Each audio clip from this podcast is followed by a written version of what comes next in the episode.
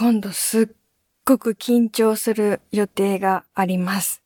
それは、歯医者さんなんですけど、歯医者さんをやってるお友達から連絡をもらって、うちの病院来てみない？ってこう誘われたんですね。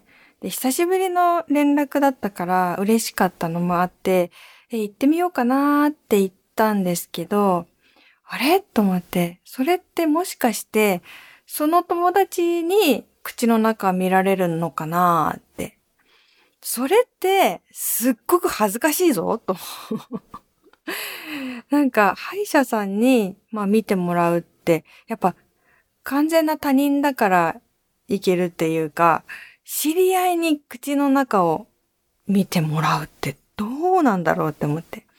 で、あ、でもやっぱり、口の中見てもらうの恥ずかしいかもって、ね、メールで送ったんですね。そしたら、まあそれを言ったらさ、もしかしたらさ、ああ、じゃあ治療は他の人にやってもらうねとかさ、なんかそういう展開になるかなとか思ったんですけど、なんか一言、大丈夫、丸って 書いてきて、大丈夫？何が、何が 何が大丈夫なのかと思いつつも、逆にね、すごい力強さを感じたというか、多分いろんな意味が含まれてるのかなって思ったんですね。例えば、その、私はもう日々いろんな患者さんの口の中を見ているから、もう何とも思わないとかね。そういう意味なのかなその大丈夫の中に入ってるのは。まあ多分きっといろんな思いがある中での大丈夫という一言なんだろうなと思って、もう身を委ねようと思いました。藤岡みなみのおささらないと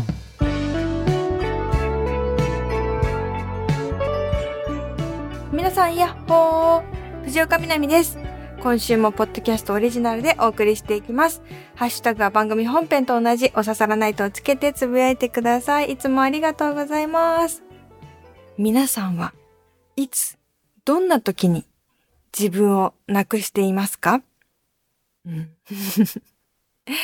あの、映画の花束みたいな恋をしたっていうね、あの、邦画の中のシーンで、なんか主人公がブラックな会社に勤めてて毎日忙しくしている中で、もともとその主人公はすごい、まあ、文学青年というか、なんか本とか映画とか漫画とか文化がすごい好きだったんだけど、もう忙しすぎて、そういうのも全然見られなくなって、で、恋人に、パズドラしかする気しないのって、なんか切れて叫ぶシーンがあるんですね。で、それすっごい印象に残ってて、わかるなって思って。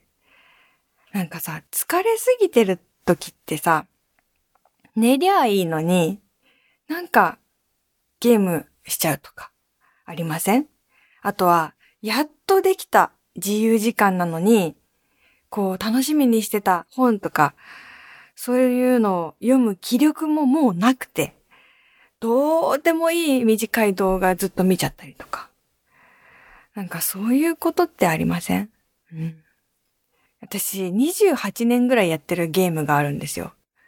なかなかでしょ。でもずっとじゃないよ。その28年間毎日とかそういう話ではないんだけど、始めた時から今まで何年ぐらいかなと思ったら28年。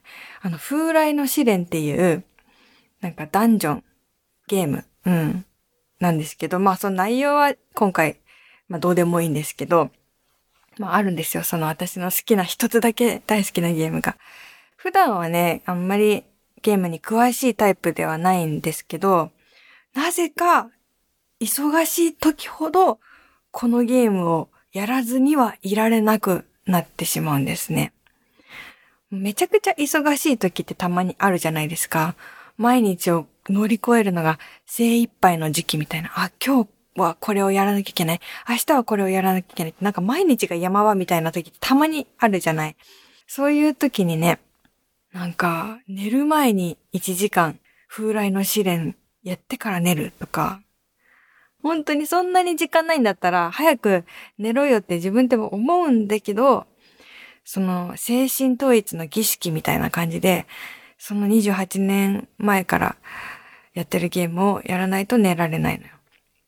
まあ、慣れ親しんだゲームだからなのかもしれないんですけど、何も考えないでできる。何も考えないはちょっと違うのかな。このね、風来の試練というゲームは、まあまあ考えないといけないポイントもあるんですよ。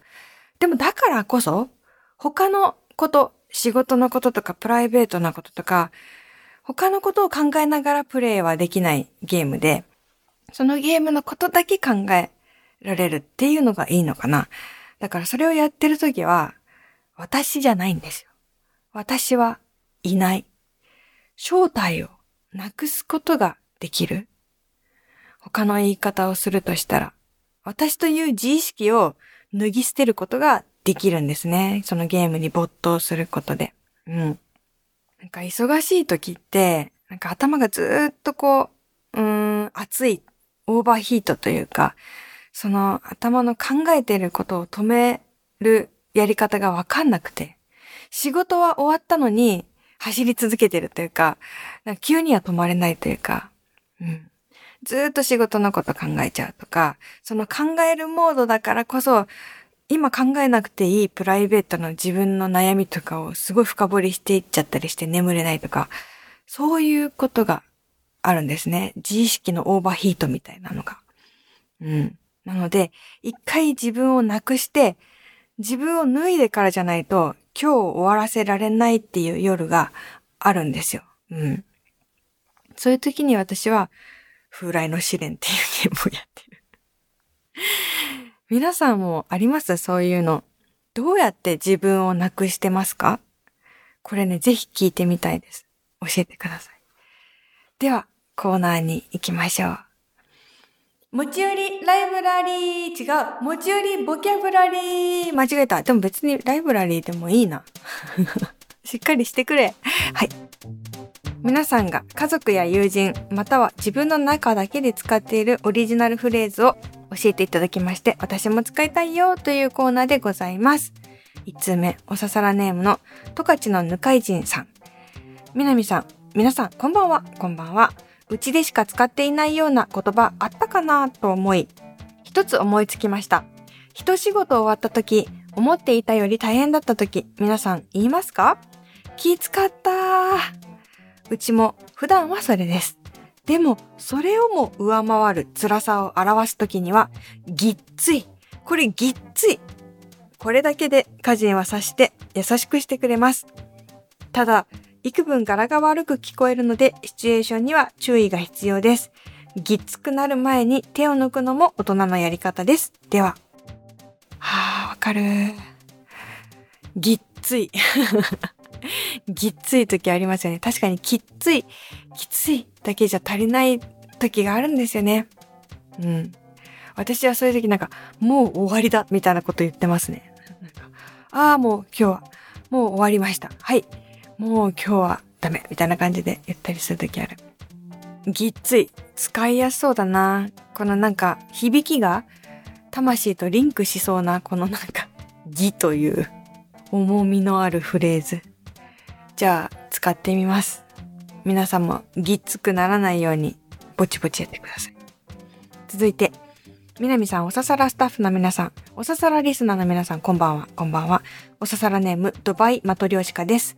先日自分が投稿したはちゃこはちゃこをメッセージ内で使ってくださっているリスナーさんもいらっしゃったり、たった一人しか使っていなかったはずの、でも友達は釧路市では公用語だと言い張る謎の言葉を他の方が使っているという感覚は何とも形容しがたく、自分もラジオを聞きながらはちゃこはちゃこしてしまいました。さて、今回もその友達しか使わないオリジナルワードを紹介させていただきます。それは、ウーダカーダです。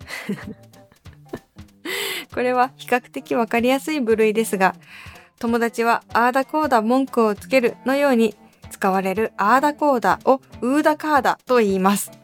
このウーダカーダに関しては、おそらく幼少期の言い間違いがそのまま定着したものと思われますが、ほんの少ししか違わない割に友達がウーダカーダと言うと非常に違和感があります。しかしニュアンスで通じるので指摘したことはありません。あとこうに比べてうーとかの方が少し動物っぽく思えるので、ゴリラに似ている友達にはずっとうーだかーだ言っていてほしいです。とのことです。うーだかーだ。なんか呪文みたい。うーだかーだかわいいですね。うーだかーだ使いたいななんか、ウンベラータみたい。ウンベラータっていうのは植物ですけど、なんか、ウンベラータもなんか、なんか呪文みたいだなって思ってたんだけど、なんか、ハリーポッターとかに出てくる何何らかのグネグネする呪文。ウンベラータ。ウンベラータ検索してみて。見た目もなんかグネグネして魔法みたいだから。ウーダカーダね。もう、ウーダカーダ言わないでよ。これいいかも。なんかさ、あーだこうだってさ、ちょっとさ、まあ、悪口味があるというかさ、なんかあーだこうだ言われてさ、とか言うとちょっと角が立つじゃないけど、なんかまあまあ、ちょっと愚痴っぽくなんだけど、うだかーだ言われてって言われると、ん？ってなってるうちに流してもらえそうだし、うだかーだね。うだかーだ。覚えた覚えた。はちゃこはちゃこもいいし、うだかーだもいいし、この友達は、なんか、センスがいいですね。うん、オリジナル言語の。でもそういう生み出してるって自分で思わずに多分生きてると思うんですけど、なんか才能がある。羨ましいです。続いてラジオネーム柔らかアルマジロさん。みなみさん、ヤッホー、ヤッホー。妹が言っている言葉なんですが、携帯の電源がないことをロバートしてると言っています。これはガラケー時代のパカパカタイプの携帯で閉じた状態から見える簡単な情報が見える窓。そこに英語で書かれていたローバッテリー。英語でローバッテリーって書いてあるローマ字というか。がロバートに見えてそのまま言い続けているとのことでした。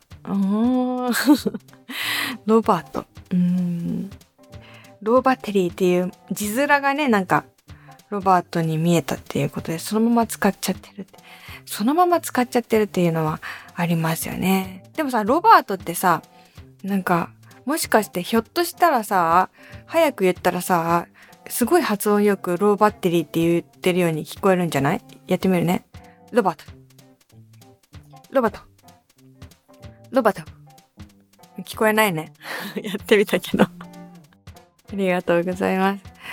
まあ、こういうふうに皆さんのいろんなオリジナル言語を教えてもらうのすごく楽しい。オリジナル言語もあるけど、略し方とかも結構個性出ますよね。うちは、なんかマイバスケットっていうあのミニスーパーのことをマイバスケって呼んでるんですけど、うん、ちっちゃいツーとち、あの、とだけない、とがなくて、マイバスケって全然なんか省略できてないんだけど、マイバスケって呼んでる。うん。なんかその、バスケットボール感がなんか可愛いなと思って気に入ってて、マイバスケって呼んでる。友達はサイゼリアのことサイゼリって呼んでる。うん。あとゼリアって言ってる。ちょっとギャルの友達がゼリアって呼んでる。そういうのもバリエーションとしてエピソードを送ってくれたら嬉しいかもしれない。ありがとうございます。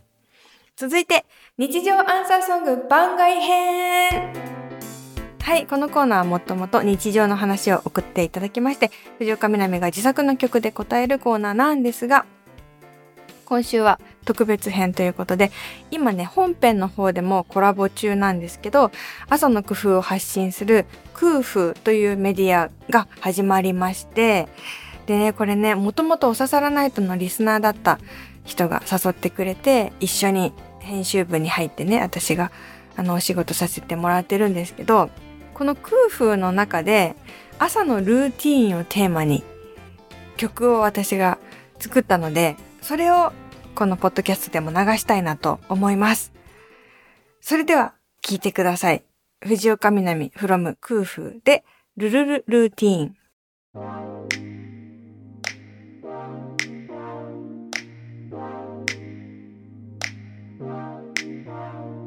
AM6 時に起こされてる AM にまどろんでたいのに体重測るのは朝一番チェックチェック。挨拶は社会規範。透明な世界との隔たり洗顔の後に入れるレンズ玄関。飛び出すよ。パジャマでも絢爛花たちに水をやる。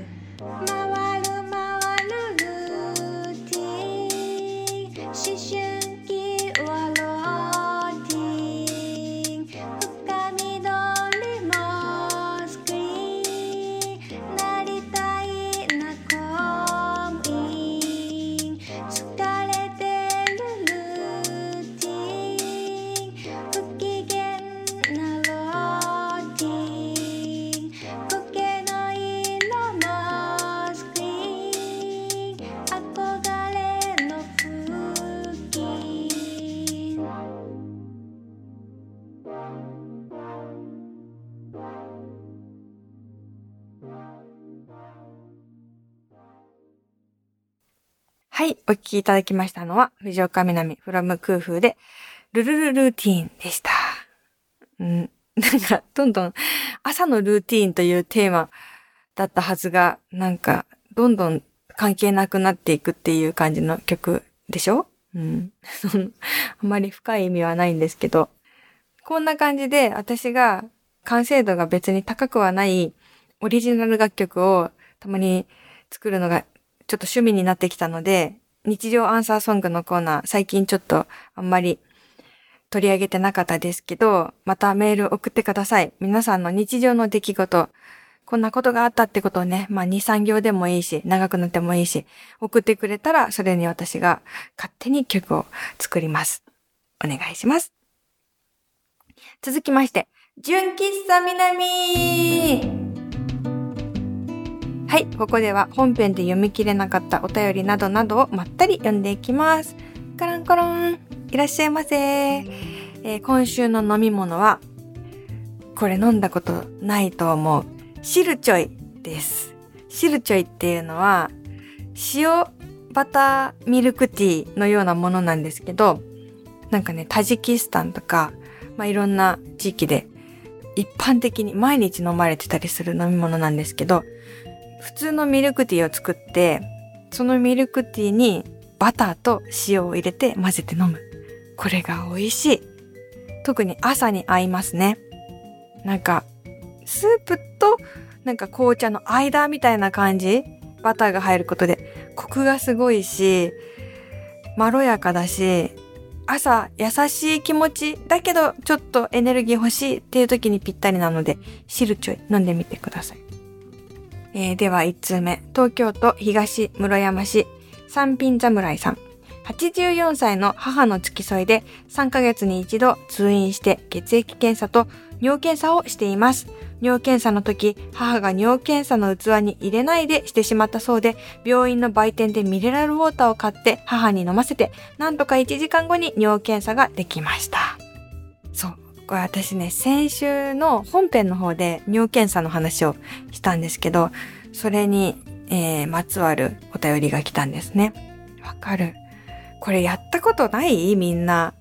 尿検査の当日とか、学校とかでさ、尿検査持っていく日に忘れて、そのカップをトイレに持っていかないで、普通に朝トイレしちゃって、あーって、あ、今日尿検査じゃんみたいな時ありません？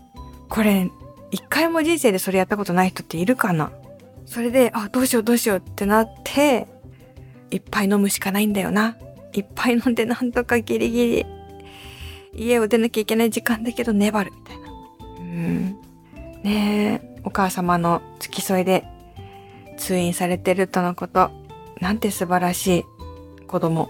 いつもお疲れ様です。私、もう尿検査で早く尿を出さなきゃいけないけど出ないっていう時に、でもその時なんか水がなくて、牛乳をめちゃくちゃ飲んだっていう時があったのね。で、何でもいいから水分取ろうと思って牛乳をめちゃくちゃ飲んで、なんでそんなシチュエーションだったかわかんないんだけど、牛乳をめちゃくちゃ飲んで、なんかこう尿を出すっていう時に、なんか自分がすごい、ろ過器？なんか、ろ過のするための専用のものになったような気分でしたね。今私は人間というよりろ過器に近い白いものをこう透明にして出すような道具だと思いながら待ってた時ありましたね。あれ何の状況だったんだろう 本当に。えー続いて、サイエンスハクションさん。南さんこんばんは、こんばんは。4月は新年度ということで何かとそわそわしてしまいがちです。頑張りすぎず、ぼちぼちっていう南さんの言葉を思い出して、自分にブレーキをかけながら、なんとか4月も折り返しまで来れました。さて、朝ごはんのお話ですが、何かあるかなーとずっと考えていたんですが、習慣になりすぎて気づくのが遅れてしまいました。私は毎朝プレーンヨーグルトに蜂蜜をかけて食べています。何年続いてるんだろう健康のためというか、蜂蜜の自然な甘さが大好きで、蜂蜜のトッピングにヨーグルトを食べている感じです。そして、蜂蜜にもこだわりが。アカシアとかユーカリとか種類がありますが、私が好きなのはレモンです。レモン畑に採れた蜂蜜なんですが、これが癖になる味でやめられません。みなみさんは蜂蜜好きですか？もしお好きでしたら、どんな種類の蜂蜜が好きですか？へー。蜂蜜のさ、私もさ、昔はさ、蜂蜜は蜂蜜だろって思ってたんだけどさ、なんか蜂蜜専門店に大人になってから行って、えこんなにいろんな、そうか、お花によって違うんだって知って、で、買って感動したことあるんですけど、でも、その、食べ比べたことはないのよ。なんかアカシアを食べた後にユーカリを食べるみたいなことがなくて、だから、なんか違いが分かってないです。違いが分かってないけど、蜂蜜専門店の蜂蜜はうまいということだけは分かってる。あとね、みかん農家だったのかなんか、みかんの蜂蜜もね、食べたことあって、それ美味しかったね。やっぱこの方もレモンのが好きって言ってるから、柑橘系のところの蜂蜜美味しいのかもしれないですね。えー、なんか食べ比べしたい。あとヨーグルトの食べ比べもしたい。うん、なんか食べ比べっていう言葉、めちゃくちゃ夢あるよね。何の食べ比べでもいいもん。何の食べ比べでもいいから食べ比べしたいもん、今。食べ比べ。なんか、食べ比べ。うん。食べ比べっていいよな。続いて、おばんです。室蘭のサンズクレロです。おばんです。深夜放送が好きです。ただ、夜は眠くなっちゃうので朝にタイムフリーで聞きます。ラジオの1日は朝5時から始まるので、5時前に起きればタイムテーブルを遡るのが簡単。5時過ぎに起きれば前日から番組を探さなくてはいけません。寝起きでは瞬時の判断ができずに番組を探してタイムテーブルをさまよい続けることがあり困ります。朝困っていることというテーマで募集もしてたんですけど、朝困っていることがラジオにまつわる話面白いですね。そうか。自分が朝5時の前に起きるか、5時の後に起きるかで、なんかラジオ界の日付変更線がそこにあるっていうことですよね。へえ、面白いなラジオ好きならではの困りごと。面白い、ありがとうございます。えー、続いて、コンパンダ。川崎の社畜、中間管理職、サラリーマン、仮おささらネーム、メタモン2049です。長い。朝困っていること、それは小太郎という名の飼い猫、にゃんこです。うちの猫、深夜2時3時や4時5時、時間構わず妻や私をちょいちょい起こしに来ます。さすがに何を言ってるのかわかりませんが、ご飯ちょうだいな遊んでなど理由は様々なようで、ご飯かっこカリカリをあげると大体満足しますが、週1くらいは遊んであげないと寝かせてくれません。眠くて無視し続けると腕や顔に噛みつかれます。ただ噛むのではなく、力を入れて噛み込みます。偉大です。とても偉大です。痛さで目が覚めて続きが眠れなくなったり、ダメージでげんなりぐったりして睡眠再開したり、あげく二度寝で寝坊なんてなかなか困ったことになる日もあります。そんな時はいつもより早く支度をして会社に逃げます。ちなみにコタは雑種キジトラわずかな白い部分は口の周りとちっちゃい白パンツ柄のわがままボディ魅力爆発体重10キロのオスです。完全室内外、年齢不詳、5歳くらいの時でしょうか、札幌単身赴任が始まる頃にマンションのゴミ置き場で数日ニャーニャー泣いていたのを私が保護し、かれこれ8年ほど飼っている家族です。13歳くらい？うちに来る前の経歴はさすがに教えてくれませんが、噛み癖は単独で育った証拠らしく、幼少期に他の飼い猫といなかったので、甘噛みを教わらなかった場合が多いと聞きます。が、かまってちゃんなのにロンリーなこいつは家族とは絶対一緒に寝ません。なんやらすっかりペット自慢になっちゃったみたいですが、私の深夜早朝困ったことでした。ではまた。あー、これはわかる。うちも実家にね、2匹猫がいますけど、猫が、猫がなんか知んないけど走り回ってる。なんで家中をね、ぐるぐるぐるぐる、ドタドタドタ。なんか、よくね、深夜の運動会とか行ったりしますけど、何があったのっていうぐらい走り回ってる時があって、寝れないし、シュールだし、なんか真ん中でね、人間は寝てて、その周りを猫が一生懸命なんか必死で回ってるって。噛まれるのはちょっと大変ですね。どうしたらいいんだろう。うーん。でも髪の毛でも何でもちょっと出てる部分とか一番噛みますもんね。足でも何でもちょっと出てたらそこを狙ってくるのがあいつらなんだ。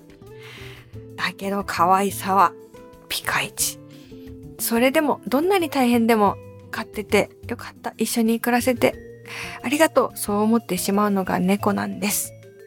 ねえ。ちょっと生傷絶えないかと思いますけど、気をつけてくださいね、本当に。いい方法、なんかちょっと身を守る方法ある人がいたら教えてください。続いて、ラジオネーム七味ちゃんさん、長崎県28歳。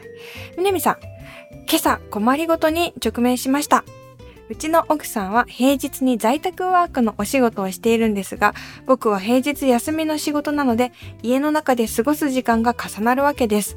僕は休みの日に朝から豆をひいてコーヒーを入れることが多く、今朝もガリガリやってこうとワクワクしていたんですが、奥さんのリモート会議とお豆のガリガリがバッティング。